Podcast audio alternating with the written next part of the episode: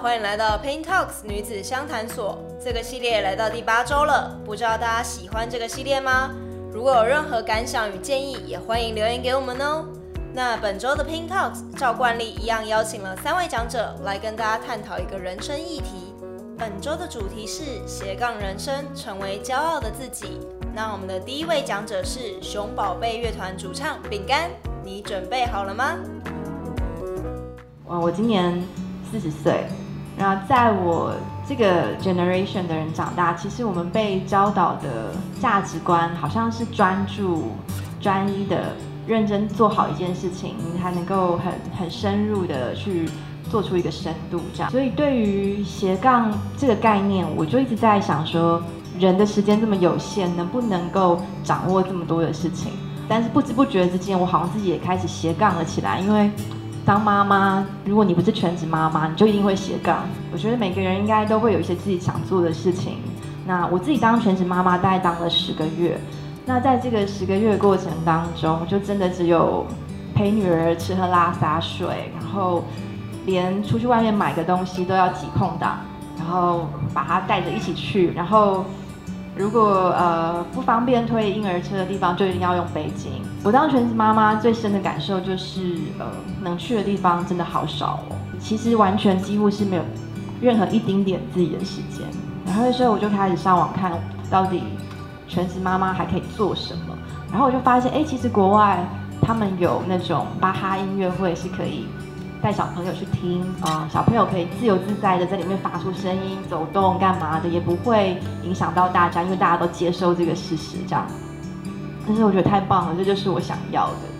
所以那时候我还是全职的时候，我就想说，好，我要来做一个音乐会，是爸爸妈妈可以带小朋友来参与的。那野快跑一开始的时候，我还是全职，所以我能够做的规模就很小，白天就是都都带小孩，然后到晚上。陪睡完的时候，就爬起来开始联络乐团啊，写文案啊，弄社团啊，挤出一点点时间去做一件自己想做的事情。在那过程当中，我觉得对我自己是一个很大的心理复健，因为当妈妈的过程非常非常挫折的。小孩是你输入一个 A，他可能给你哇，没有办法预期他会给你什么东西。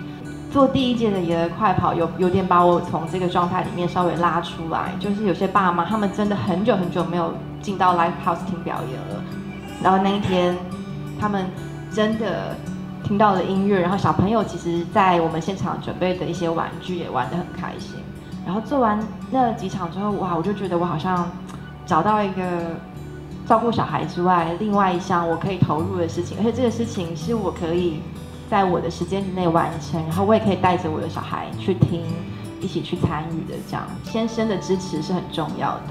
我跟我先生在办第一届野儿快跑的时候，其实我们冲突还蛮大的。今年我就把他拉进来一起做这个活动，然后很奇怪，反而我们就没有吵架，因为他完全理解我的压力从哪里来，为什么我现在这个时间我一定要看手机回简讯，他不再会从一个不理解的角度来对我生气，我没有在。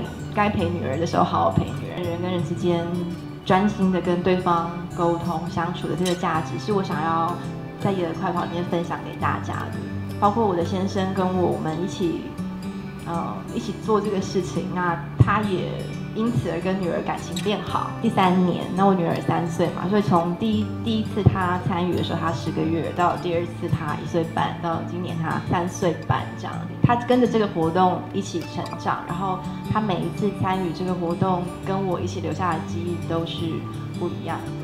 其实，在前三四个月筹备期，心思都是在工作，可能偷回简讯啊。他这几个月养成一个对我来说是很揪心的口头禅，他就会一直问我说：“妈妈，你爱我吗？”然后我就会想象，他以后应该也会这样问他男朋友。接下来，可能不管在做任何的事情，不管是要继续做音乐啊，或是做下一次的快跑，我觉得我还是要重新的寻找一个新的平衡。我觉得我还是需要切割，就是什么时候我我我是。